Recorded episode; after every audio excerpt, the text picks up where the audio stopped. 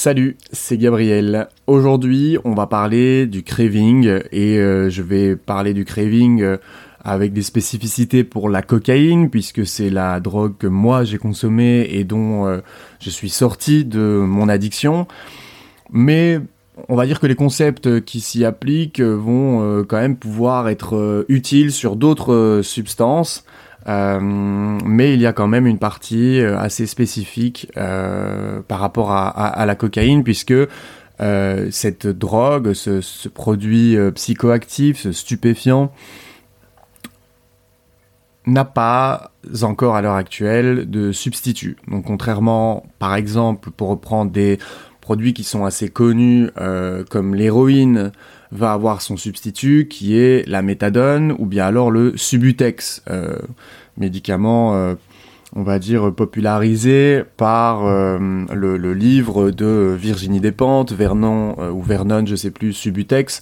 ça, ce sont des médicaments qu'on va utiliser pour pouvoir remplacer en fait, dans le cas d'un opiacé, remplacer la molécule qui venait envoyer de la dopamine dans le cerveau sans avoir tous les effets négatifs des produits de coupe qu'on pourrait avoir dans l'héroïne, euh, sans avoir en gros toutes les merdes qu'il y a dedans.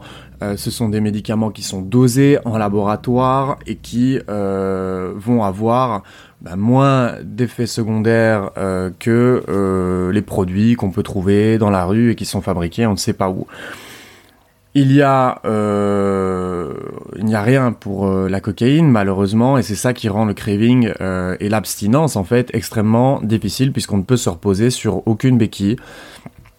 On ne peut que apprendre à gérer le craving et donc, au programme de cet épisode, je vais revenir sur ce que c'est que le craving, ses composants, etc., comment ça marche, comment ça fonctionne, pourquoi est-ce que c'est difficile et pourquoi est-ce que c'est une menace finalement euh, pour euh, l'abstinence. Et ensuite, ça me paraissait important avec euh, l'endroit où je suis aujourd'hui dans ma vie par rapport à cette addiction à la cocaïne, donc dans un rétablissement qu'on peut qualifier de complet, ça me paraissait important pour parler de la notion du craving, de parler de l'accompagnement et des recommandations qui sont faites euh, par les meilleurs médecins psychiatres, en l'occurrence ici le professeur Laurent Carilla. Euh, donc j'ai passé une formation sur comprendre les addictions et tout au long de cette formation j'ai découvert comment, euh, bah, j'ai découvert les bonnes pratiques finalement en termes de thérapie, en termes de médication pour pouvoir soigner des addictions euh, diverses et variées, mais en l'occurrence ici la cocaïne. Donc pour pouvoir comprendre le craving, c'est important de comprendre quelle est la meilleure approche, euh, que ce soit médicamenteuse ou thérapeutique, pour pouvoir soigner cette addiction, parce que le craving tout seul, on verra dans cet épisode que ce n'est pas euh, quelque chose qu'on sait. Euh, voilà, la gestion du craving, il n'existe pas d'outil, il n'existe pas quelque chose avec lequel on pourrait claquer les doigts pour pouvoir euh, l'utiliser et faire disparaître le craving. Donc c'est important de comprendre l'approche thérapeutique, euh, mais aussi ensuite ce que je vais faire, c'est que je partagerai des outils euh, et mon vécu par rapport à la gestion du craving en 2019 quand j'ai arrêté. Ensuite, je terminerai par une bonne nouvelle par rapport au craving. Si pour l'instant c'est compliqué, que c'est dur et que tu te bats pour sortir de l'addiction, sache qu'il y a quelque chose que je pourrais qualifier, euh, bon, on va faire attention à ce que je dis, mais presque de magique ou presque de incroyable euh, par rapport au craving lorsqu'on reste assez longtemps dans l'abstinence. Mais je t'en dis pas plus. Rendez-vous en fin d'épisode pour mon témoignage sur bah, ma propre expérience vis-à-vis du craving à la cocaïne et pour cette fameuse bonne nouvelle. Maintenant, on rentre tout de suite dans le cœur de l'épisode. Le craving, c'est un symptôme de sevrage. Euh, c'est quelque chose qui va avoir une intensité variable selon les jours, selon les périodes, selon la durée euh, de l'abstinence, selon euh, la dernière prise, la dernière consommation, la quantité, selon si l'individu, homme, femme, etc. Ça va vraiment être très variable. Mais ce qu'on peut dire, c'est que ça dure en général une heure, environ une heure. Ça dépasse rarement une heure.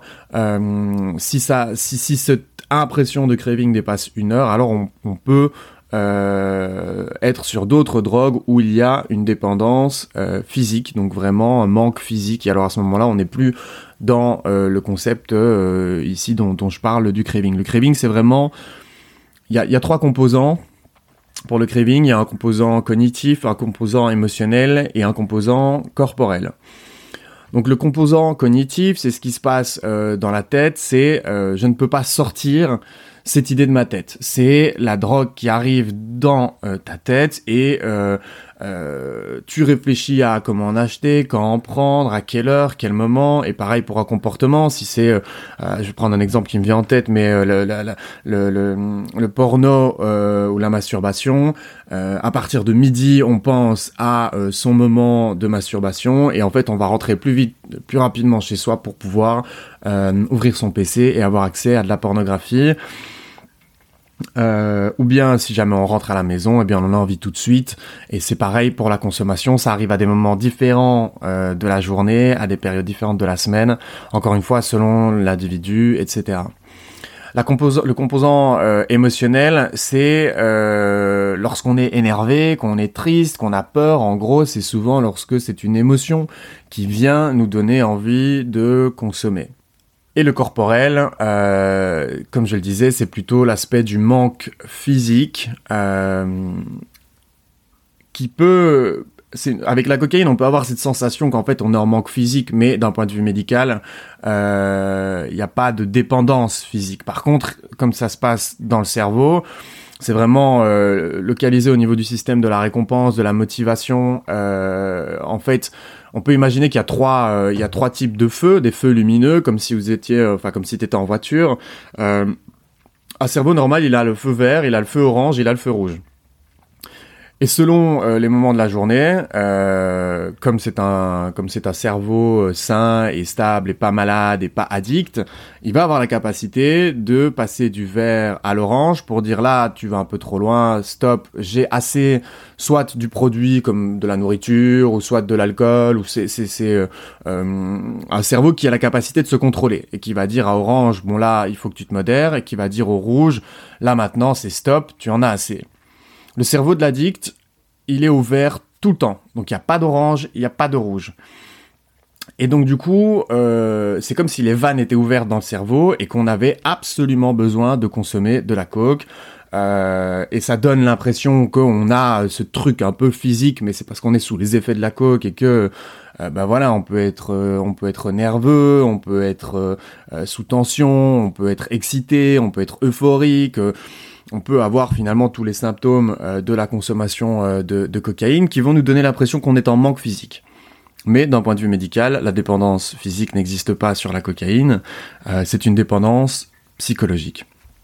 Alors dans les situations, à quoi ça ressemble le euh, craving à la cocaïne? Bah, Selon ta consommation ou la consommation bah, d'une personne qui, euh, qui est addicte, ça va être différent. Ça va être différent aussi selon bah, le mode de consommation et l'environnement dans lequel on consomme.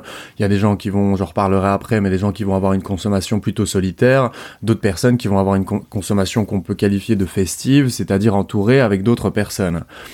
Donc moi, j'en cite là certaines que j'ai vécues, euh, mais la liste n'est pas exhaustive. Ça veut dire que bon, ben voilà, si jamais j'ai pas cité une situation que toi t'as vécu, quelqu'un a vécu, euh, il peut en exister d'autres que celles que je vais citer. Donc ça peut arriver euh, avec la coke deux, trois, quatre jours après la prise.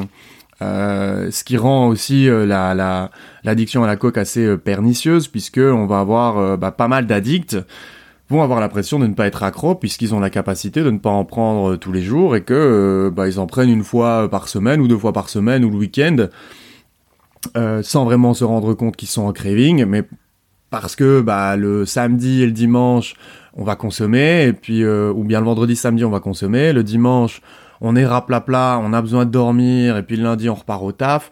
Le temps qu'à l'intérieur du cerveau, le, le, le, système, euh, les systèmes qui ont été déréglés, les niveaux de dopamine et toutes les, toutes les molécules, en fait, toutes les hormones qu'on a libérées en énorme quantité avec la consommation de cocaïne, le temps que cela revienne à l'équilibre, euh, eh bien, il y a une petite période de répit qui fait que on a l'impression euh, bah, que voilà on n'a pas on n'a pas envie de consommer on n'a pas de craving mais en fait c'est juste le, le corps qui se remet de l'intensité de la consommation. Et puis le craving arrive pendant la semaine le jeudi ou le vendredi. En général on y repense quand même euh, assez vite. Moi c'était mon cas euh, si je consommais le week-end et que je ne consommais pas le début de semaine parce que je devais travailler parce que j'avais les études etc déjà à partir du mercredi, j'avais la drogue dans ma tête et je me demandais quand euh, j'allais en consommer, avec qui j'allais en consommer, et quelle soirée est-ce que je pouvais trouver pour pouvoir consommer, puisque moi j'étais sur un mode de consommation festif, euh, c'est-à-dire entouré avec d'autres personnes, toujours dans le cadre de soirées, d'appartements, des afters, des before, etc. Mais voilà, toujours concentré à 95% autour des soirées. Ensuite, bah, que ce soit chez soi ou que ce soit en soirée, il y a euh, bah, lorsqu'on n'en a plus, euh, bah, on a envie d'en racheter quoi. Euh, on pense qu'à ça. Euh, et si on n'a pas des obligations familiales, sociales, de travail, professionnelles, etc.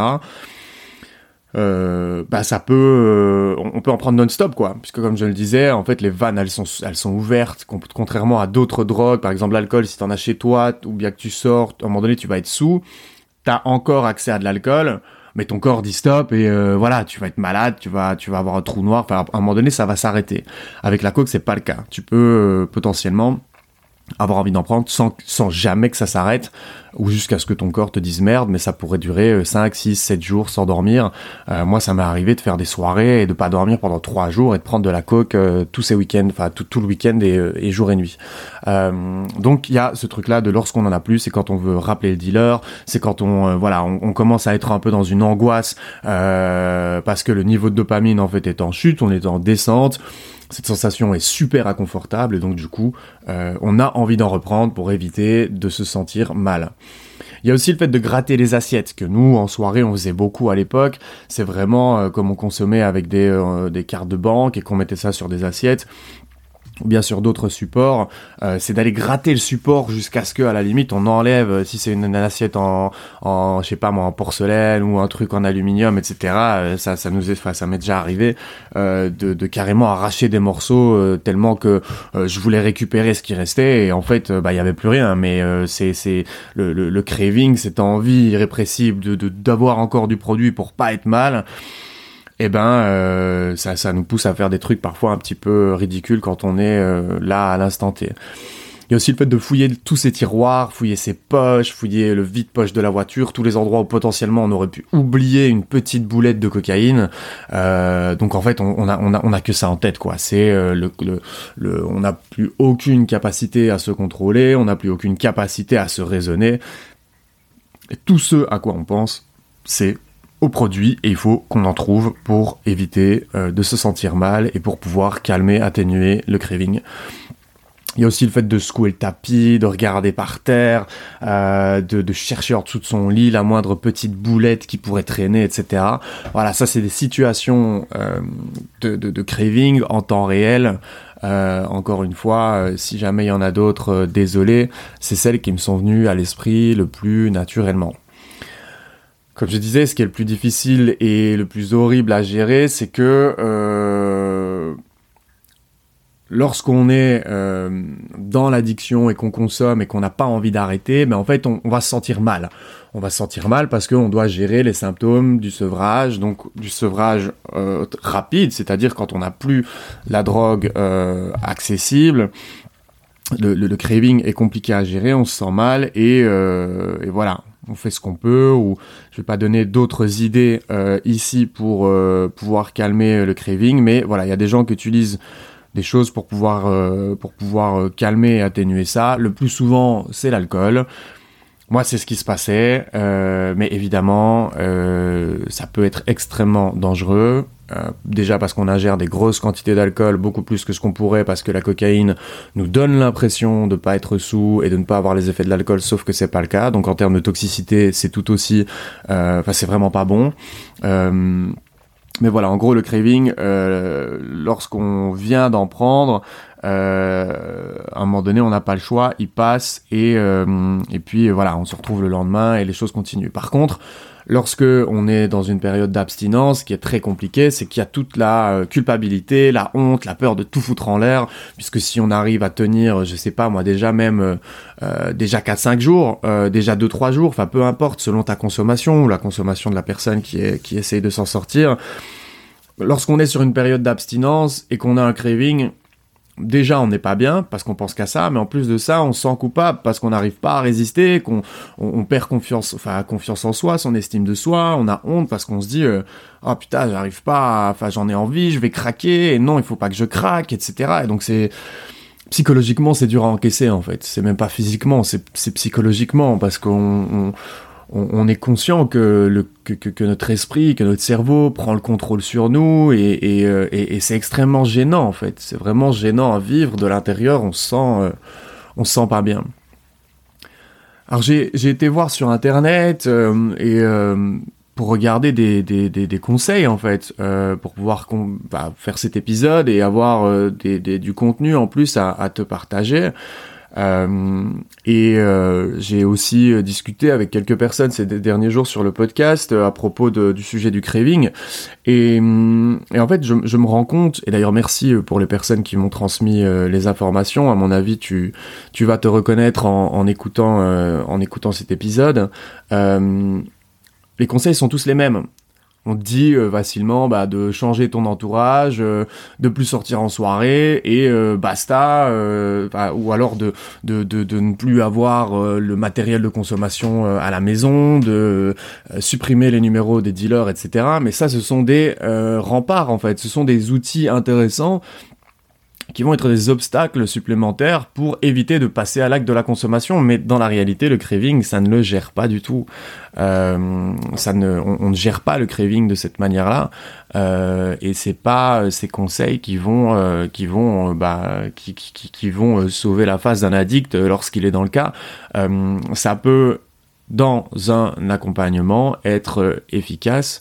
Mais ici, dans ce cas-ci, euh, pourquoi c'est pas efficace? Bah, Parce que certaines personnes déjà elles consomment seules, elles vont avoir un comportement solitaire, donc euh, leur dire de ne plus sortir en soirée ou de changer d'entourage, bah ça n'a aucun aucun impact, ça n'a aucun aucune pertinence. Euh, donc ces conseils-là, en fait, ne s'appliquent pas euh, sans avoir une euh, explication, une compréhension globale du contexte de l'accompagnement pour euh, sortir de l'addiction à la cocaïne. Donc malheureusement, la gestion du craving n'est pas, il n'existe pas un outil simple qu'on pourrait utiliser en claquant des doigts comme un substitut. Il n'y a pas non plus une technique euh, miraculeuse qui fait que le craving pourrait disparaître si on l'appliquait. Pour comprendre, et alors là on rentre dans le cœur de cet épisode, pour comprendre le craving cocaïne et pour aussi comprendre comment euh, le gérer, ou en tout cas trouver des pistes qui te conviennent pour pouvoir le gérer, il faut comprendre la prise en charge médicale euh, pour sortir de l'addiction à la cocaïne. Donc si aujourd'hui je te fais un épisode un petit peu plus euh, technique euh, et que je te partage des choses que j'ai apprises, que j'ai lues, euh, des, choses sur lesquelles je me suis documenté, c'est pour que tu puisses en fait diriger ton accompagnement actuel ou futur vers quelque chose qui te convient le mieux. avoir un maximum de connaissances pour éviter bah, de devoir faire confiance à l'aveugle à un professionnel qui fait probablement de son mieux mais qui n'est peut-être pas toujours au courant de tout, euh, parce qu'il existe de bons professionnels de la santé mentale, et c'est une super chose. Si c'est ton cas, reste bien là-bas et continue ton accompagnement. Mais parfois, les pros sont débordés, euh, parfois, voilà, ils, sont pas, euh, ils sont pas à jour, et parfois, il faut se le dire, c'est la réalité, ils sont juste mauvais ou pas adaptés à ta problématique, à ta personnalité.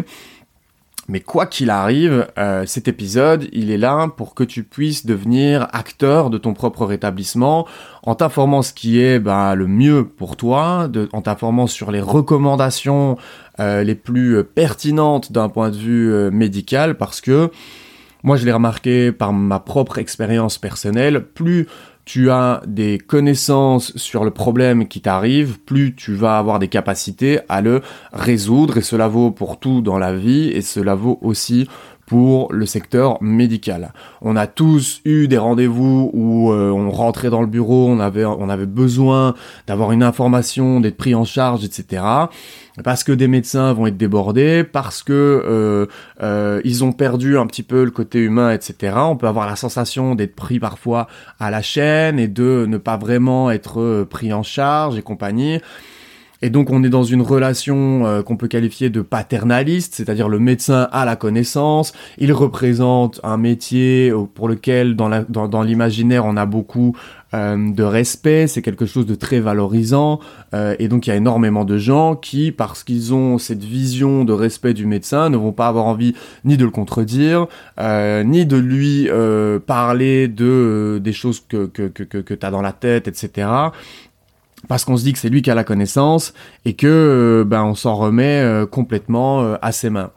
Le truc, comme je le disais, plus tu vas avoir des informations, plus tu vas être informé sur un sujet médical, plus tu vas pouvoir entrer dans une conversation en fait avec le médecin, euh, l'idée, c'est que comme toi, tu te connais, comme toi, tu es avec toi 24 heures sur 24 et 7 jours sur 7, il y a plein d'éléments que tu peux lui partager euh, dans la consultation, euh, que lui n'aurait peut-être pas, lui ou elle, hein, quand je parle de médecin, c'est femme ou homme, n'aurait peut-être pas été trouvé ou cherché. parce que, bah voilà, dans la psychiatrie, on a pas mal de, de petits questionnaires avant de rentrer chez le médecin, avec des échelles, donc ce sont des choses qui sont utilisées en psychologie ou en psychiatrie pour pouvoir déceler euh, des petites choses parce que les médecins n'ont plus le temps ou ne veulent pas le prendre euh, pour pouvoir discuter profondément avec toi. Mais c'est essentiel d'avoir un maximum d'informations euh, sur la maladie que tu traverses pour pouvoir entrer dans une collaboration avec le médecin par rapport à ta prise en charge et non pas dans une relation de sachant euh, du point de vue du médecin et de passif de ton côté, euh, ne connaissant pas exactement comment ça marche, quelle est la bonne pratique pour pouvoir sortir de l'addiction à la cocaïne en termes d'accompagnement psychiatrique, médical, thérapeutique, etc. Donc voilà pourquoi euh, je euh, fais un épisode en rien plus technique aujourd'hui euh, pour t'aider à comprendre le craving à la cocaïne, pourquoi c'est compliqué à, bah, pourquoi sa gestion est compliquée et comment elle gérer et, comment le, gérer finalement. Donc tout ça pour que tu puisses comprendre au mieux comment se passe la prise en charge médicale et à travers cela tu comprendras euh, probablement mieux comment gérer le, craving ou en tout cas dans quoi est-ce qu'il s'insère parce que tu vas voir il s'insère en fait dans un accompagnement global. Ce contenu, euh, je l'ai réalisé en grande partie euh, après avoir, enfin grâce en tout cas la, la, source principale des informations qui vont suivre juste après maintenant. Euh, j'ai passé un MOOC euh, sur les addictions, donc c'est une formation en ligne qui s'appelle Comprendre les addictions et qui est dirigée par le professeur Laurent Carilla, qui est un expert psychiatre reconnu français que tu as probablement déjà vu dans Ça commence aujourd'hui ou à la télévision ou qui a aussi un podcast sur les addictions qui s'appelle bah, Addiction. Euh, et Laurent Carilla est notamment expert d'un point de vue psychiatrique euh, sur la consommation et l'usage euh, de, enfin le trouble lié à l'usage de, la cocaïne. Donc c'est la source euh, d'un point de vue francophone et même d'un point de vue européen, voire mondial, c'est une source extrêmement fiable. Je me suis attaché à retranscrire et te rendre les informations bah, le plus correctement possible. Je précise que je ne suis pas médecin, que je ne suis pas psychiatre, que je fais de mon mieux pour te transmettre les informations, mais que si tu as le moindre doute et que tu veux t'informer, la meilleure chose à faire, c'est d'en parler à un médecin et de poser des questions directement à quelqu'un dont c'est le métier. Mon avantage, c'est que comme je suis passé par là, je peux ajouter mon expérience personnelle au euh, discours que je te partage pour que tu puisses t'y retrouver, que tu puisses euh, comprendre et voilà voir que euh, moi je m'en suis sorti et, et, ça me permet aussi de t'envoyer de la force, du courage, etc. et de préciser, de compléter certains éléments que dans le discours médical très technique bah, on ne va pas retrouver. Mais voilà. Encore une fois, petit disclaimer, c'est important de savoir que je ne suis pas médecin, et que je fais juste de mon mieux pour te partager les informations euh, qui seraient peut-être plus compliquées pour toi à aller trouver euh, de manière naturelle comme ça sur, euh, sur Internet. Donc en gros, qu'est-ce que qu'est-ce qui est recommandé pour le l'accompagnement, la prise en charge, pour parler d'un terme médical, la prise en charge pour sortir de l'addiction à la cocaïne? Il y a la prise en charge individuelle qui va être renforcée par le groupe. Donc individuel, ça va être en one-to-one avec médecin, psychologue ou psychiatre renforcé par le groupe, c'est-à-dire tout ce qui est groupe de parole, puisque les groupes de parole, c'est un outil euh, qui n'a plus besoin de faire ses preuves, qui fonctionne extrêmement bien. Moi, je n'y suis pas passé, donc je pourrais pas te faire un retour, mais un jour, il y aura un épisode avec des, euh, euh, des personnes qui, qui, qui, ont utilisé ces groupes-là pour s'en sortir et qui les fréquentent encore. Il y a eu notamment Hervé, qui, est pas, qui est venu parler de l'addiction, de, de, son alcoolodépendance, qui a parlé un petit peu des groupes de parole. Il y a eu Alexandre aussi, dans les premiers épisodes, qui est venu en parler pour parler des solutions pour sortir de l'alcool. Donc en gros, il y a euh, les plus connus narcotiques anonymes, il y a alcoolique anonyme. Ça, c'est ce qu'on a, c'est ça qui, qui est euh, qui est qui est mentionné lorsqu'on dit renforcé par le groupe. Donc on va avoir une relation individuelle avec euh, un accompagnement individuel avec le, avec un médecin ou le corps médical ou psychologique, et ensuite on va avoir des séances en groupe parce que le groupe est quelque chose de très bénéfique pour pouvoir sortir de l'addiction. Ensuite, ce qu'il faut comprendre, c'est que euh, on parle d'alliance thérapeutique. Euh, on n'est pas euh, donc le, meilleur, hein, le top du top. Encore une fois, cet épisode n'est pas là pour remettre en question l'accompagnement éventuel que tu pourrais avoir aujourd'hui. Moi, je te donne les recommandations qui viennent du ou des meilleurs spécialistes en la question aujourd'hui, et donc bah, qui potentiellement ces informations pourraient maximiser tes chances euh, bah, de trouver un bon accompagnement et aussi de t'en sortir. Donc on parle d'alliance thérapeutique. Euh, qu'est-ce que ça veut dire? Bah, En fait, c'est l'idée d'avoir plusieurs personnes euh, et plusieurs outils en même temps. Parce que il y a plein de composantes dans l'addiction euh, à la cocaïne, du fait que ce soit une addiction psychologique, euh, du fait que ça tire souvent ses sources, soit dans des traumas, soit dans des blessures, ou bien alors dans des comorbidités psychiatriques. Je vais y revenir juste après. Donc c'est important d'avoir en fait plusieurs corps, enfin plusieurs personnes du corps médical ou bien psychologique pour pouvoir traiter chaque problème avec le professionnel adapté. C'est un peu comme si on avait un tableau, de bord avec plein de petits boutons qui étaient déréglés. Et c'est comme si en fait chaque professionnel avait sa spécificité et il faut absolument qu'ils puissent communiquer entre eux, peut-être pas directement par la voix ou par téléphone, mais en tout cas à travers des rapports, à travers euh, à travers des examens ou des diagnostics qu'ils pourraient poser sur toi. C'est important que les informations soient communiquées parce que euh, l'addiction à la coque c'est un petit peu comme un casse-tête euh, et il faut pouvoir, euh, bah, il faut avoir un maximum euh, d'éléments pour que chaque professionnel puisse savoir comment t'accompagner, comment te soigner, comment te traiter euh, en fonction bah, de ce que l'autre professionnel aura vu. Donc un classique, ça pourrait être d'avoir un psychiatre, euh, psychiatre slash addictologue, euh, avec un psychologue, avec des rendez-vous dans, avec des rendez-vous, des séances de groupe dans des groupes de parole.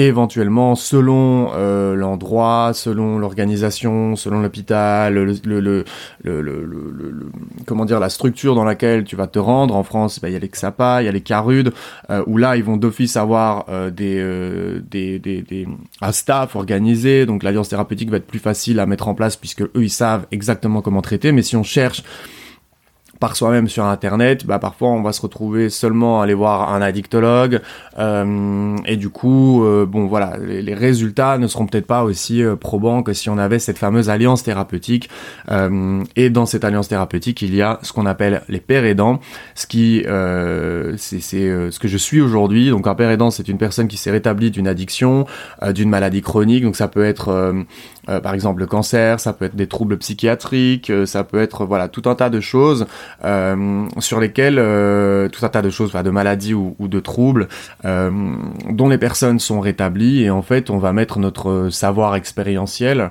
au service de la structure et in fine du malade puisqu'on a plus de capacité en tant qu'ancien malade à créer des liens en fait avec le malade, contrairement à euh, bah, aux psychiatres, aux médecins, etc., qui eux font leur métier certes euh, très bien et du mieux qu'ils peuvent, mais euh, qui ne vont pas avoir vécu la même chose. Donc en termes de communication, d'empathie, de compréhension, etc., bah, c'est beaucoup plus compliqué d'établir un dialogue. Et donc le père aidant est une notion, un concept qui est, on va dire, plus ou moins récent. Ça se démocratise à l'heure actuelle.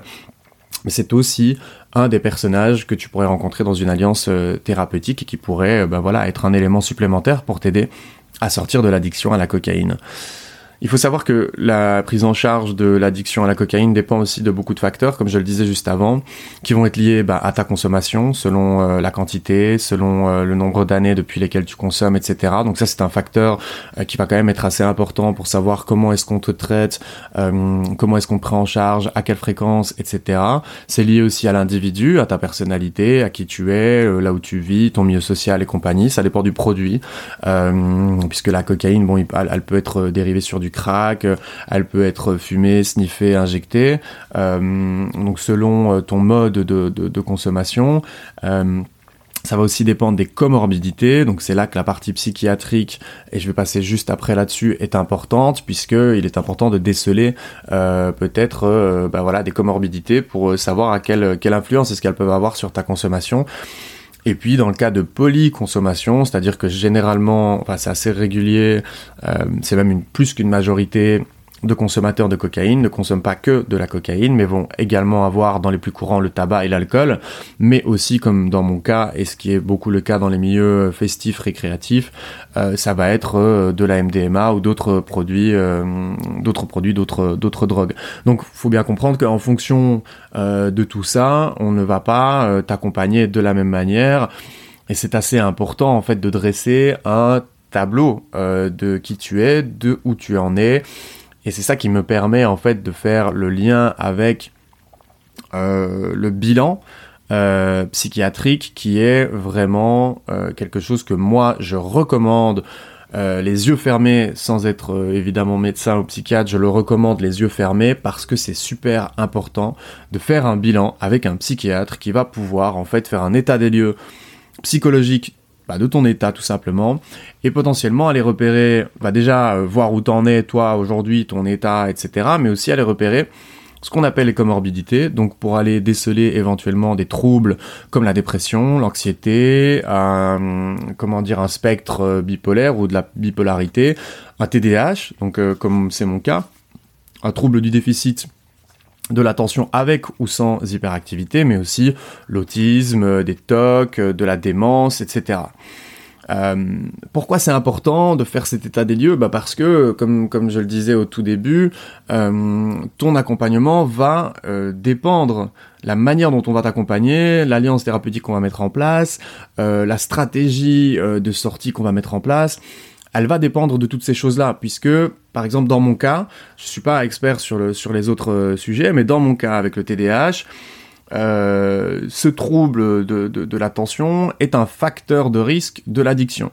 Donc c'est-à-dire que traiter le TDAH peut potentiellement déjà réduire euh, le bah, réduire l'addiction, réduire l'envie, réduire le, la création de situations qui vont pousser à consommer, parce que le TDAH c'est un problème d'attention dont les symptômes peuvent, on va dire, varier, mais le fait de pas être capable de se concentrer, de pas arriver à ses fins, de pas réussir à euh, terminer une tâche, etc., on va, on va perdre confiance en soi, on va être énervé, on va être frustré et compagnie. Et ça peut facilement conduire vers l'envie irrépressible de consommer. On se rappelle au tout début, dans les trois composants euh, du craving, on a le craving émotionnel, je suis énervé, je suis triste, j'ai peur, euh, j'en ai plein la tête, donc du coup maintenant je vais me défoncer parce qu'il faut que euh, tout ça euh, passe et que je me sorte, bah, mon état, je sorte de mon état émotionnel instable grâce à la consommation. Donc Allez repérer les comorbidités avec un psychiatre. bah, S'il y en a pas, c'est très bien, ou enfin peu importe, mais voilà, tant mieux, j'ai envie de dire. S'il y en a, c'est pas grave, il faut juste pouvoir les euh, déceler et pouvoir potentiellement avoir un traitement adapté en parallèle de l'accompagnement pour sortir de l'addiction à la cocaïne parce que si jamais on décèle pas ces choses-là, euh, qu'on ne les prend pas en charge, eh bien en fait on peut se retrouver comme un rat qui court dans une roue et euh, finalement jamais sortir de l'addiction parce qu'on revient tout le temps dans la consommation à cause de choses qui, bah, sont pas liés euh, directement à, l'addiction, mais qui sont ce qu'on appelle, comme je le disais, des comorbidités. Donc l'approche, encore une fois, doit être traitée en fonction euh, de, ton état. Euh, et en fonction, ben, on va traiter certains symptômes, on va, on va prescrire des médicaments et on va pouvoir avoir cette fameuse thérapie adaptée. Et dans le cas de polyconsommation, c'est important de les traiter une par une parce que si, imaginons, Moi, moi, ce qui m'est arrivé, c'est que je consommais de l'alcool et d'autres drogues, euh, mais en termes d'addiction, euh, je n'ai jamais connu que le, le, l'addiction à la nicotine, donc le tabac, et euh, la cocaïne. Mais imaginons qu'il y a euh, de l'alcoolisme, euh, addiction à la cocaïne, addiction au cannabis, addiction au tabac. Euh, c'est important de traiter un par un en fait. Euh, on va pas de front traiter euh, tous les sujets ou avec euh, euh, de, de, de, la même manière. Et donc le, le médecin ou les personnes qui vont te prendre en charge, eux, ils vont avoir non seulement les compétences, mais aussi le devoir de identifier ce qui est le plus important pour toi à traiter par ordre de priorité et quelle addiction potentiellement a une influence sur l'autre. Et donc c'est pour ça que je parlais que l'addiction euh, à la cocaïne est un petit peu un, casse-tête. Euh, c'est possible de s'en sortir. Hein. Je veux pas euh, dramatiser pour rien. Hein. Quand je dis casse-tête, c'est voilà, c'est quelque chose de complexe que qu'on qu ne qu'on ne qu'on ne traite pas juste en, en, claquant des doigts. Mais donc voilà, la, la polyconsommation c'est important d'aller traiter euh, chaque addiction, chaque relation avec chaque produit de manière individuelle euh, et euh, de le faire un par un. Alors en termes d'approche euh, thérapeutique, en théorie, et euh, encore une fois, je sais, l'épisode parle euh, du craving, donc à la fin, moi je t'expliquerai comment bah, je l'ai géré, je te donnerai aussi bah, quelques bonnes nouvelles par rapport à ça, parce que quand on est en plein la tête dans le guidon, on a l'impression qu'on s'en sortira jamais, etc. Mais moi, je peux te parler de l'après, je peux te parler du temps que ça m'a pris, des sensations euh, euh, qui ont évolué euh, avec le temps. Donc ça, ça arrivera dans la dernière partie de, de l'épisode dans quelques minutes. Et comme je le disais, encore une fois, c'est un épisode sur le craving, mais c'était important de pouvoir donner une vue d'ensemble, une vue globale sur l'accompagnement euh, à la co de, pour sortir de l'addiction à la cocaïne, parce que si on n'a pas un accompagnement solide, efficace et pertinent, Gérer le craving de manière isolée n'a absolument aucun sens, puisque c'est comme si on mettait un, un, un, sparadrap sur un pneu crevé, à un moment donné, euh, le sparadrap il va s'enlever et la roue elle va se redégonfler. Donc du coup, il faut comprendre comment ça fonctionne d'un point de vue global pour pouvoir aller euh, de manière isolée gérer le craving. Et si on a un bon accompagnement, qu'on est bien encadré et qu'on traite les bons problèmes, le craving va être beaucoup plus facile à gérer. Donc l'approche thérapeutique en théorie, encore une fois, euh, tirée de cette fameuse formation Comprendre les addictions dirigée par le professeur Laurent Carilla, euh, il y a trois grands éléments qui vont intervenir à des moments, on va dire, différents et selon euh, l'accompagnement. Il y a un, les entretiens motivationnels, ça c'est un outil psychologique. Il y a les TCC, donc la thérapie euh, cognitivo-comportementale, qui est un concept qui est assez euh, euh, démocratisé aujourd'hui et qui a euh, de plus en plus le vent en poupe et même peut-être un petit effet, effet de mode, ce qui n'est pas euh, négatif. Donc euh, et ensuite la psychothérapie plutôt analytique où là on va aller euh, chercher les problèmes de fond. Donc en gros les entretiens motivationnels, euh, c'est en fait c'est une approche, c'est un outil euh, de la relation d'aide qui a été euh, conceptualisé par euh, comment dire par euh, William Miller et Stephen Rolnick dans les années 80 et donc ça en fait c'est un style de conversation collaboratif euh, qui permet de renforcer ta motivation euh, et ton engagement vers le changement. Donc en gros, on va prendre ton état au début lorsque tu veux t'en sortir.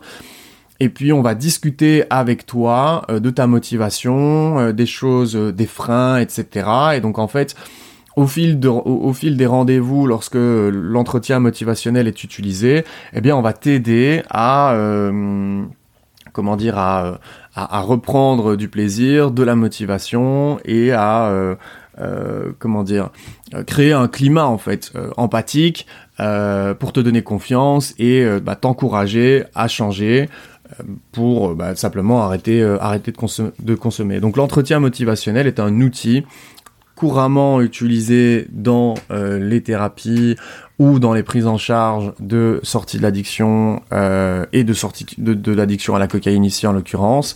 Euh, il y a cette euh, il cette il cette citation de, de, de Saint-Exupéry donc Antoine de Saint-Exupéry Si tu veux construire un bateau, ne rassemble pas tes hommes et femmes pour leur donner des ordres, pour leur expliquer chaque détail, pour leur dire où trouver chaque chose.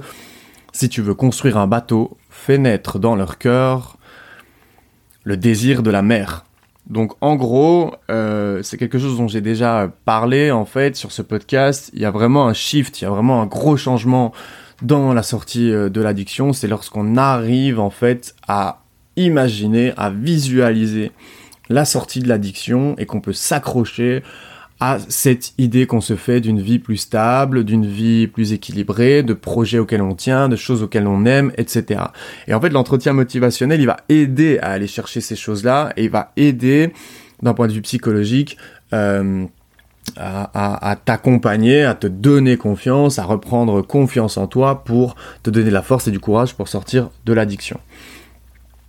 Ensuite, euh, la thérapie euh, cognito, cognitivo-comportementale euh, sont des thérapies brèves, donc ce ne sont pas des, choses qui vont se faire au long cours, qui vont prendre 6 mois, 1 an, 2 ans, etc. Non, ce sont des choses qui, dans un court laps de temps et avec peu de séances, visent à remplacer bah, des idées négatives et des comportements inadaptés par euh, des pensées et des réactions en adéquation avec la réalité. Donc quand on est dans l'addiction, la, dans euh, on a perdu un petit peu euh, sa capacité à faire les choses correctement et du coup euh, on a euh, je referai sûrement je ferai sûrement un épisode un jour sur ce sujet-là mais on a ce qu'on appelle les renforcements positifs les renforcements négatifs donc c'est l'idée que quelque chose nous fait du bien donc on continue et puis à un moment donné euh, bah, le, rapport la balance bénéfice risque euh, bah, disparaît complètement. Avec la coke bah, on, on sait très bien qu'on va avoir euh, des effets négatifs après la consommation qui vont être bah, la descente le mal-être pendant 2-3 jours etc mais comme le, le, renforcement positif est très très euh, très très important et a pris plus de place dans le cerveau, eh bien du coup euh, on, a on a quand même l'incapacité de, de s'arrêter ou de ne pas en prendre. Euh, donc tout ça, ce sont des schémas, enfin des systèmes qui qui qui jouent en notre défaveur, qui sont à la base là pour nous aider à survivre dans la nature, aller manger, chercher de la nourriture. Euh, chasser, trouver de l'eau, etc. Mais lorsqu'on est sur des substances psychoactives qui ne sont pas du tout naturelles, eh bien tout ça est foutu en l'air et donc euh, on a des comportements qui ne correspondent pas à, à qui sont pas pertinents par rapport à la vie, euh, à la vie qu'on a. et les TCC vont pouvoir aller comme ça traiter certaines petites choses en direct. Et euh, ce qui est intéressant euh, avec les TCC c'est que euh, bah, ça va en fait parfois libérer certaines personnes de certains poids psychologiques ou bien de certaines idées qu'ils vont avoir dans la tête. Et donc le fait de se libérer de ces petites choses grâce à ce genre de thérapie brève, euh, eh ben ça va libérer du poids, ça va voilà, on va on va être allégé, on va se sentir beaucoup mieux pour pouvoir avancer et traiter d'autres d'autres obstacles en fait qu'on va avoir tout au long du parcours de la sortie de l'addiction à la cocaïne. En troisième lieu, et ça arrive euh, ici dans un ordre un petit peu euh, logique, celui-là, le troisième, euh, les entretiens motivationnels et les TCC ne sont pas toujours prescrits et ne sont pas toujours indispensables. Et il n'y a pas spécialement d'ordre dans lesquels, euh, enfin, il peut y avoir des ordres, mais selon le profil, ça va être différent. Par contre, le troisième point, euh, en termes de d'approche thérapeutique, euh, de la théorie, en gros, de ce qui est recommandé, il y a ce qu'on appelle la psycho psychothérapie analytique. donc, on parle pas de psychanalyse, c'est pas la même chose. C'est l'idée que c'est une thérapie psychologique où on va plutôt être basé sur de l'analyse. Ça veut pas dire que c'est un passé, que c'est le médecin ou enfin que c'est le psychologue euh, qui va euh, t'analyser et te dire euh, ce qui t'arrive dans la vie, mais c'est plutôt l'idée d'aller analyser certaines choses qui te sont arrivées pour pouvoir après certaines choses qui sont arrivées, que tu as vécu, que tu as ressenti, des traumatismes, des événements de la vie de tous les jours ou des choses plus conséquentes. L'idée c'est d'aller les repérer pour comprendre à quel point ces choses-là ont une influence sur ta consommation, sur ton état psychologique, etc.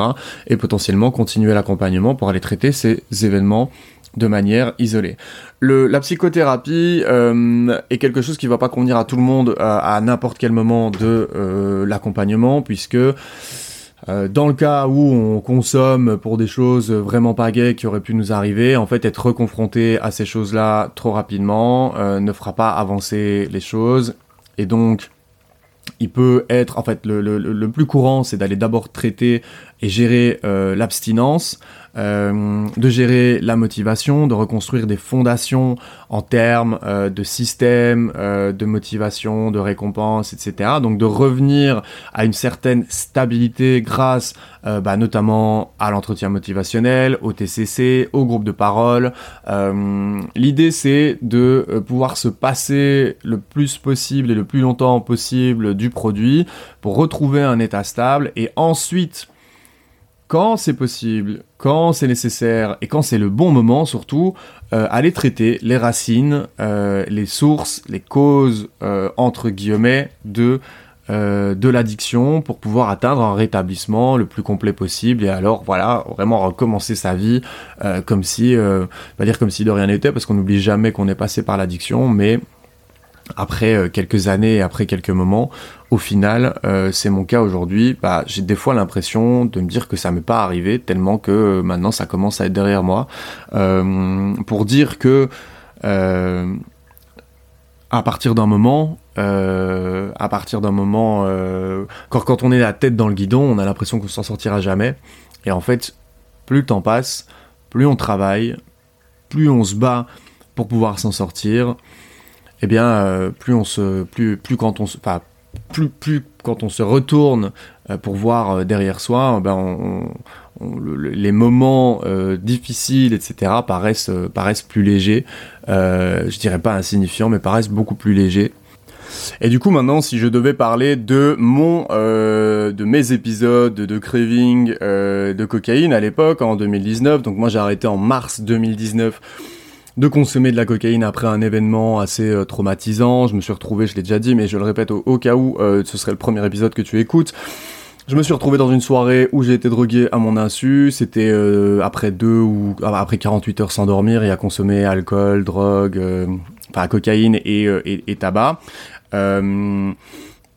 Et du coup, bah, ça, été un événement traumatisant et ça faisait déjà deux ans que j'avais envie d'arrêter de consommer de la cocaïne et ça m'a servi, euh, on va dire, de leçon. Et c'est à ce moment-là que j'ai tapé du fond très fort dans le fond, euh, enfin tapé du pied très fort dans le fond de, de la piscine pour remonter et sortir la tête de l'eau. Donc ça faisait déjà deux ans que euh, j'avais envie d'arrêter. Lorsque ce jour-là est arrivé, j'ai arrêté du jour au lendemain. Et évidemment, comme tout le monde, comme toi, comme n'importe quel addict, j'ai connu le craving. Et euh, ici, je vais te parler euh, bah, un petit peu de, de, de, de, de cette euh, période. Euh, je, je, dois aussi rappeler hein, que j'ai, je me suis, enfin que j'ai arrêté seul, euh, que j'ai pas, je me suis pas fait accompagner. C'est important de le préciser parce que euh, en vrai, j'ai eu de la chance, de la malchance d'abord, et puis de la chance ensuite. De la malchance parce que j'ai voulu me faire accompagner, j'ai cherché de l'aide et je suis tombé sur euh, des professionnels de la santé qui ne me correspondaient pas.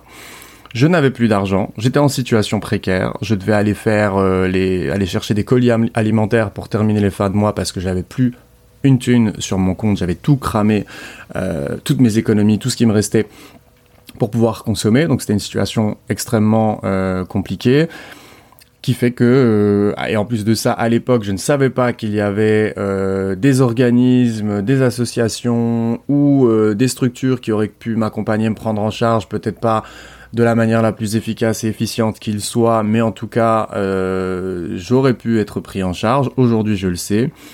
En France, pour rappel, les XAPA, les CARUD, c'est vraiment la première ligne et c'est là, euh, selon la région, selon l'endroit, qu'on va trouver euh, bah, les meilleurs, euh, les, meilleurs, les meilleurs accompagnements en direct. Et puis pourquoi pas après euh, aller sur des accompagnements, euh, bah, on va dire privés, enfin privés en tout cas qu'on choisit par soi-même. Mais en premier lieu, c'est vraiment le réflexe à avoir. En Belgique, c'est plus compliqué, mais il y a quand même des pistes. La première chose à faire, c'est d'en parler à son médecin traitant.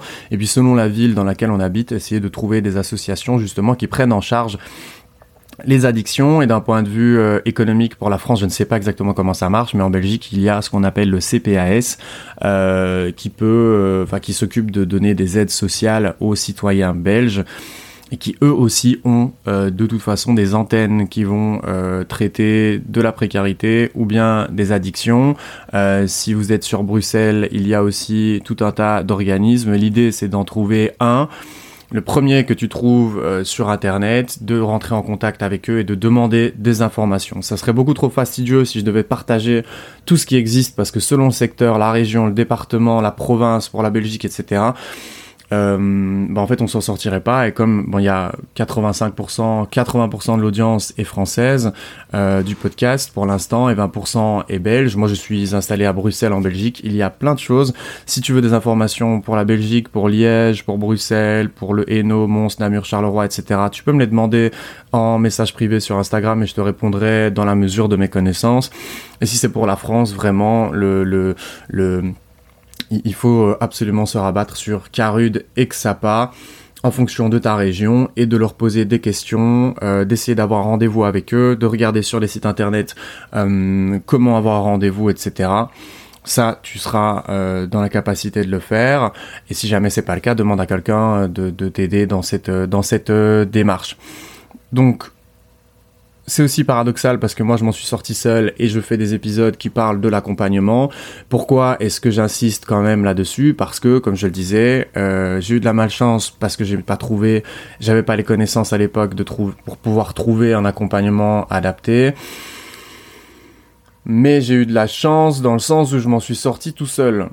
C'est-à-dire que je suis convaincu que euh, je sais pas si on peut appeler ça une bonne étoile. En tout cas, j'avais des prédispositions à m'en sortir, mais ça a été dangereux. C'est-à-dire que euh, s'il n'y a pas quelqu'un qui t'accompagne, que euh, tu n'as pas une personne qui prend soin de toi et qui t'aide à avancer, tu peux facilement te retrouver à, ben dans des situations très dangereuses. Moi, c'est une combinaison de facteurs qui ont fait que euh, j'ai trouvé la force, le courage, tout ce que tu veux pour pouvoir m'en sortir, devenir abstinent, partir à l'étranger, à l'autre bout du monde. Euh, j'ai fait probablement ce que bah, la moyenne des gens euh, ne ferait pas. Il y a des trucs de qui qui qui qui, qui ont allez, qui, qui, qui font partie de ma personnalité, de mon parcours, de, du moment spécifique à ce moment-là c'est très compliqué d'expliquer le pourquoi du comment, mais ce qui est important, c'est que bah, je peux aujourd'hui parler du fait que je m'en suis sorti et que même si je n'ai pas été accompagné par une alliance thérapeutique, par des professionnels de la santé mentale, etc., il y a quand même plein d'éléments que toi et moi, on va avoir en commun.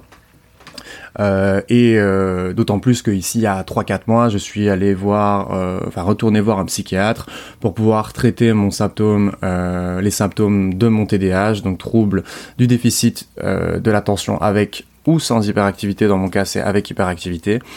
Et donc du coup, bah voilà, j'ai de l'expérience quand même en termes de du, en tant que patient du corps du corps médical. Je connais ses forces et, et, et, ses faiblesses et pour avoir euh, constaté à quel point euh, c'est euh, c'est quand même un putain de combat de sortir de la coque, je ne peux que conseiller de se faire accompagner par, par, par, par des professionnels compétents. Donc en gros, d'un point de vue euh, du craving, ce qui s'est passé, c'est qu'à l'époque, moi j'ai mis énormément de choses en place, euh, d'instinct, pour pouvoir combler les trous. Euh, et ce qui a été important, comme je le disais tout à l'heure, c'était de retrouver de la motivation dans quelque chose qui comptait pour moi. Euh, selon les accompagnements, selon les thérapies, selon les choses que je peux lire, euh, je vois que euh, la mise en place d'objectifs et la reprise, en fait, la reconstruction d'une vie centrée autour d'objectifs de l'avenir, ça va arriver à des moments différents selon la personne, encore une fois, l'individu, la consommation, l'état psychologique, etc. Mais je peux dire que moi, le craving a, euh, je vais pas dire complètement disparu, mais devenu complètement plus facile à gérer lorsque j'ai eu quelque chose auquel je tenais. Euh, et euh, en fait, j'ai remplacé dans ma tête l'idée de consommer par quelque chose euh, qui faisait que si je consommais, j'allais pas atteindre cet objectif-là. Donc, ce qui s'est passé, c'est que j'avais travaillé pendant des années dans le milieu de la restauration. En Belgique, on appelle ça l'ORECA pour hôtel, restaurant, café. Donc c'est le secteur de la restauration tout simplement. Euh, j'avais travaillé une dizaine d'années dans le secteur de la restauration depuis mes 15-16 ans jusqu'à 25-26. Euh, j'avais fait des études en relations publiques. Euh, donc c'est un mélange entre la communication et le marketing en gros. Et euh, je ne voulais pas aller travailler dans une entreprise parce que non seulement j'en avais pas du tout euh, les aptitudes psychologiques, j'étais pas du tout en état pour aller bosser dans une dans une entreprise avec des gens, etc. En termes émotionnels, ça aurait été beaucoup trop compliqué pour moi. Et puis euh, j'ai grandi quand même, même si j'ai pas eu une famille euh, géniale. Euh, j'ai quand même grandi autour d'entrepreneurs qui m'ont transmis bah, cette fibre entrepreneuriale et l'envie de monter des projets, d'être indépendant dans le sens bah, le, plus, le plus strict du terme. Et donc j'ai commencé à me former au freelancing. Euh, et puis j'ai rencontré des gens qui étaient freelance et euh, qui bah voilà avaient développé une compétence et qui échangeaient de l'argent contre leurs compétences à des entreprises. Et moi, ça c'est quelque chose qui est devenu euh, un petit peu une obsession. Donc j'ai remplacé l'énergie que je mettais dans la consommation par euh, cette envie et cet objectif profond de devenir freelance et d'avoir la capacité de gagner de l'argent derrière mon ordinateur euh, et de n'importe où dans le monde. Et à partir du moment où j'ai euh, trouvé cette chose euh, qui me qui me qui me plaisait, comment est-ce que je l'ai trouvé déjà? Bah, c'est en lisant des livres, en m'informant, en regardant des vidéos, en, en, en, étant curieux sur les choses qui pouvaient euh, bah, me plaire, etc. Et puis je me suis accroché à cela euh, et euh, le fait que ce soit quelque chose qui me plaisait, ça faisait des années que j'avais plus vécu euh, enfin que j'avais pas vécu ce sentiment-là. Quand j'étais gamin, c'était avec le sport. J'adorais le sport. Je voulais être euh, sportif professionnel. Je voulais faire de la kiné. Bref, je voulais être dans le milieu médical, euh, paramédical, autour du corps humain, du sport, etc. Mais j'ai eu des problèmes de santé euh, au dos, aux jambes, des ligaments croisés, cassés, enfin brisés une fois, deux fois. Bref, à l'adolescence, j'ai dû changer de voie.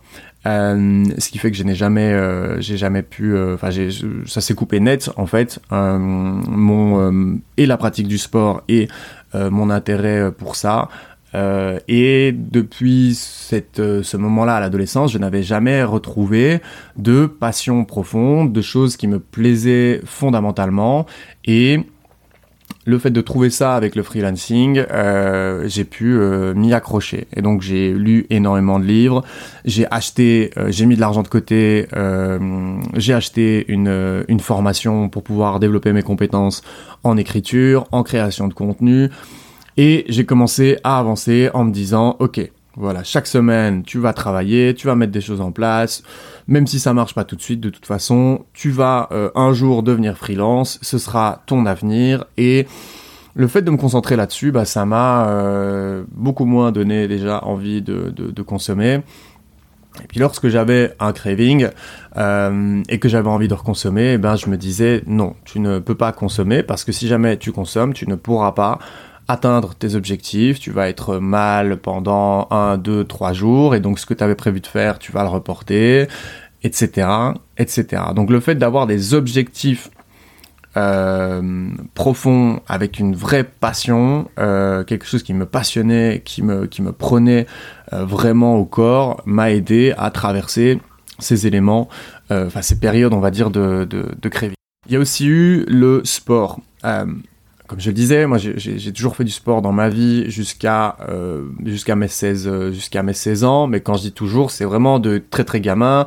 Euh, j'ai fait les bébés nageurs, j'allais à la gymnastique, j'avais des cours de psychomotricité, j'ai fait du karaté, j'ai fait de la natation, j'ai fait euh, euh, du football, tout ça en compétition à chaque fois dans des clubs avec euh, ouais des, des, des, des compétitions. Donc sportif à fond et en plus avec mon, mon, hyperactivité bah, c'était parfait parce que ça me calmait et que ça me permettait euh, de, de me dépenser euh, donc ça avait un double effet euh, double effet positif euh, et il se trouve que après avoir réglé mes problèmes de santé les jambes le dos et compagnie j'ai repris goût au vélo il y a de ça 6 ou 7 ans et en 2019, je me suis mis à fond de balle sur le vélo. Je faisais 30 minutes le matin, 30 minutes le soir. Et fin de euh, la semaine, le samedi ou le dimanche, je me donnais pour objectif d'aller faire euh, des dizaines de kilomètres. Alors au début, ça a commencé peut-être par 10-15, puis c'est devenu 20, puis 25, 30, 40, 50. Et ça m'arrivait d'aller faire des sorties de 50 kilomètres à vélo. Évidemment pas en deux semaines et pas en claquant des doigts. Mais euh, le sport euh, m'a beaucoup aidé parce que j'adorais le vélo. Je peux pas courir, c'est pas possible pour mes problèmes de santé. Euh, c'est euh, le vélo et le sport, on va dire, le plus adapté pour moi avec la natation. Mais bon, la natation, faut aller à la piscine. Et enfin bref, c'est pas très pratique si on n'a pas de, si on n'a pas la mer pas loin ou si on n'a pas de piscine assez grande chez soi. Ce qui évidemment n'était pas mon cas. Donc du coup, euh, comme j'adorais ça, et, là je, mets en, évidence encore un élément hein, dont j'ai parlé avec le freelancing, avec cette passion, avec euh, avec tous ces euh, tous ces trucs qui sont liés à la motivation, c'est important de trouver et d'essayer de trouver des choses dans lesquelles on a du goût. Et au début, je sais que c'est difficile quand on est en plein dans une période noire et qu'on est en plein dans, dans, dans le début de l'abstinence, on a le goût à rien et compagnie. Mais il faut se forcer en fait, il faut se forcer à trouver des choses dans lesquelles on va avoir du goût. Et dès qu'on en trouve une qui nous procure un petit peu plus d'émotion, un petit peu plus de sensations, un petit peu plus d'espoir que les autres, eh bien, il faut capitaliser dessus et s'y mettre. Moi, j'avais la chance de savoir que le vélo, c'était quelque chose de bon pour moi. J'ai trouvé, euh, j'ai mis 6 euh, ou 7 années euh, depuis la vingtaine à savoir ce que je voulais faire de ma vie. Et euh, le freelancing est tombé comme euh, voilà comme comme la cerise sur le gâteau en me disant en fait ça correspond à ma personnalité à mes compétences à mes envies etc donc j'y vais. Le vélo pareil c'était quelque chose que j'avais auquel j'avais déjà goûté et auquel je suis revenu. Donc le freelancing, le vélo pour la motivation et pour s'accrocher à des choses qui nous font du bien, ça aide en fait. Euh, moi, ça m'a aidé à euh, gérer mon craving, encore une fois. Pour le sport, si jamais je consommais euh, ne fût-ce que de l'alcool ou de la cocaïne, je savais que le lendemain, j'allais pas être capable d'aller rouler à vélo et que le week-end prochain, j'allais pas être capable de faire le nombre de kilomètres que j'avais prévu de faire. Associé à cela, que ce soit sur le vélo ou sur le projet de freelancing, il y a la notion d'évolution, euh, de temps et de compétences. C'est-à-dire que plus le temps va passer, plus on travaille sur euh, ses compétences sportives, ses capacités sportives, physiques, ou sur les compétences, moi en l'occurrence c'était l'écriture, plus le temps passe, plus on se rend compte qu'on progresse, qu'on évolue, qu'on est meilleur, etc. Et ça, ce sont des choses qui aident beaucoup à la confiance, à l'estime de soi, et qui permettent d'avancer plus sereinement dans la période de sevrage et de traverser plus sereinement euh, les périodes d'abstinence, parce qu'on a des choses auxquelles euh, s'accrocher. Le temps est une donnée extrêmement importante dans euh, le sevrage, la sortie de l'addiction à la cocaïne, puisque le craving, en fait, il s'en va avec le temps. Alors ça peut paraître fou, si là toi tu es en pleine période de craving et que tu le vis de manière extrêmement intense, etc., c'est que tu en es, tu es encore proche, on va dire, de la sortie. Mais plus tu travailles, plus tu avances dans l'accompagnement, plus tu t'accroches à des briques de choses qui te plaisent, plus tu retrouves de la motivation. Et là, je te parle pas de, faire des grands écarts et de gravir des grandes marches. Mais des fois, des toutes petites choses vont faire que le craving va devenir de moins en moins intense. Et si par exemple tu arrives à faire, euh, je sais pas moi, euh, que tu arrives à une semaine, deux semaines, trois semaines d'abstinence, imaginons même que tu recraques et que tu reconsommes une fois ou deux, eh bien la fois d'après, ces deux trois semaines d'abstinence, tu vas les garder en mémoire et malgré les petites rechutes ou malgré les petits dérapages, tu vas avoir plus facile à tenir la prochaine fois. C'est-à-dire que tu montes aussi en compétence dans ta capacité à gérer le craving grâce à tout le travail que tu auras mis en place. C'est pour ça que c'est important de ne rien lâcher. Ça prend du temps, mais ça en vaut la peine. Dans le sens où tu seras bah, super fier de toi quand tu regarderas en arrière 1, 2, 5, 10, 15 ans plus tard, le jour où tu seras rétabli tu seras fier du chemin parcouru. Et ce que tu peux vraiment te mettre en tête, c'est que euh, la, grosse bonne nouvelle par rapport à l'addiction à la cocaïne, contrairement à d'autres substances, c'est que l'envie de consommer de la coke disparaît totalement après un certain temps d'abstinence. Moi, je crois que ça a pris deux ans avant que j'y pense plus trop. Après, j'y étais reconfronté en soirée, j'ai un peu recraqué, et là, j'ai compris que j'étais sorti de l'addiction. Euh, j'ai un peu recraqué parce que le fait de voir de la coke, ça m'a donné envie, pas de replonger, mais d'en consommer parce que le produit, je me rappelais des, effets du produit. Et puis après ce petit dérapage, là, ça a été définitif. Et aujourd'hui, c'est le cas. Je peux en voir devant moi. Euh, je pourrais euh, Enfin, il pourrait m'arriver n'importe quoi, je n'en ai plus envie, c'est clair, net et précis, la coke et moi, c'est fini. Donc c'est ça que je voulais dire en terminant cet épisode, c'est que la bonne nouvelle par rapport au craving, par rapport à l'envie irrépressible de consommer de la coke, c'est que ça s'en va avec le temps. Et pourquoi je t'ai fait un épisode pour te parler de l'accompagnement, de l'alliance thérapeutique et de toutes les choses qu'il faudrait idéalement mettre en place dans la sortie de ton, de, ton addiction euh, à la cocaïne? Eh bien parce que le craving n'est pas juste un outil qu'on utilise en claquant des doigts comme euh, enfin le craving, la gestion du craving, il n'existe pas d'outil qu'on pourrait utiliser en claquant des doigts pour se dire ok j'ai un craving, bam je consomme ça ou je fais telle action euh, ou je fais telle chose et là j'ai plus envie. Évidemment tu pourrais, moi je t'ai parlé du sport, je t'ai parlé de euh, de mon objectif de devenir freelance, mais il y a eu aussi la lecture, il y a eu aussi la méditation, la respiration, le fait d'écouter de la musique. J'ai mis en place tout un tas de choses euh, et je ferai probablement un jour un épisode où je reviendrai encore une fois euh, sur, euh, sur ces éléments de manière un petit peu plus détaillée. Mais ce que je peux te partager par rapport à mon expérience et le, la grosse chose que moi j'ai comprise, encore une fois par rapport à mon expérience, c'est que le craving se gère de plus en plus facilement avec le temps qui passe lorsque on travaille sur soi. Et le craving est plus facile à gérer si on a quelque chose à laquelle on tient profondément euh, qu'on ne veut pas mettre en péril. Et c'est compliqué parce qu'au début, il faut aller chercher cette motivation, il faut aller trouver cette passion, il faut trouver cette envie. Et le plus compliqué, c'est de tenir cette période qui est horrible et comme je le disais, euh, bah moi ça a presque duré deux ans parce que je voulais arrêter, mais j'y arrivais pas et je recommençais tout le temps et euh, et, euh, et, et, à un moment donné, ben on tourne en rond, on perd euh, foi en soi, etc. Donc euh, je sais que voilà, je, je veux pas, je veux pas faire passer la l'idée ou le message que bon bah le voilà, t'as plus qu'à travailler la motivation, t'as plus qu'à trouver des projets qui te tiennent à cœur, etc. Et ça va aller en claquant des doigts. Ça m'a quand même pris six ans pour me retrouver euh, là où je suis aujourd'hui et me considérer comme rétabli de mon addiction à la coque. Donc si toi, euh, tu vois que euh, ça prend plus longtemps ou que les chiffres des durées en temps ne correspondent pas avec ce que toi tu vis là maintenant, bah ne panique pas, ne culpabilise pas parce que déjà on est tous différents on n'a pas tous ni la même personnalité, ni le même background, ni le même environnement, etc. Mais en plus de ça, voilà, le temps est vraiment quelque chose euh, de normal dans la sortie de l'addiction en général et aussi dans la sortie de l'addiction à la cocaïne. Encore une fois, comme sur ces épisodes-là euh, où je parle en, solo, euh, je t'envoie ben, un maximum de force. Je te souhaite vraiment bon courage. Je sais que c'est dur, je sais que c'est difficile, je suis passé par là. Euh, T'es pas le seul, tu n'es pas la seule.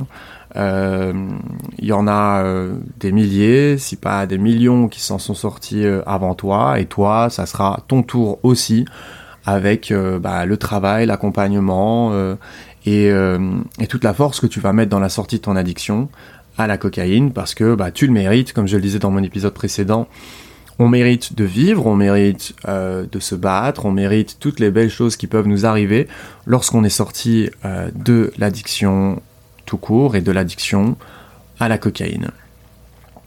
Sur ce, euh, je clôture mon épisode solo ici, là, maintenant.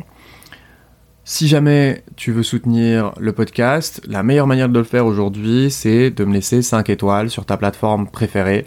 Le mieux, le top du top, c'est Spotify, mais si tu es sur Apple Podcast, tu peux aussi le faire sur Apple Podcast.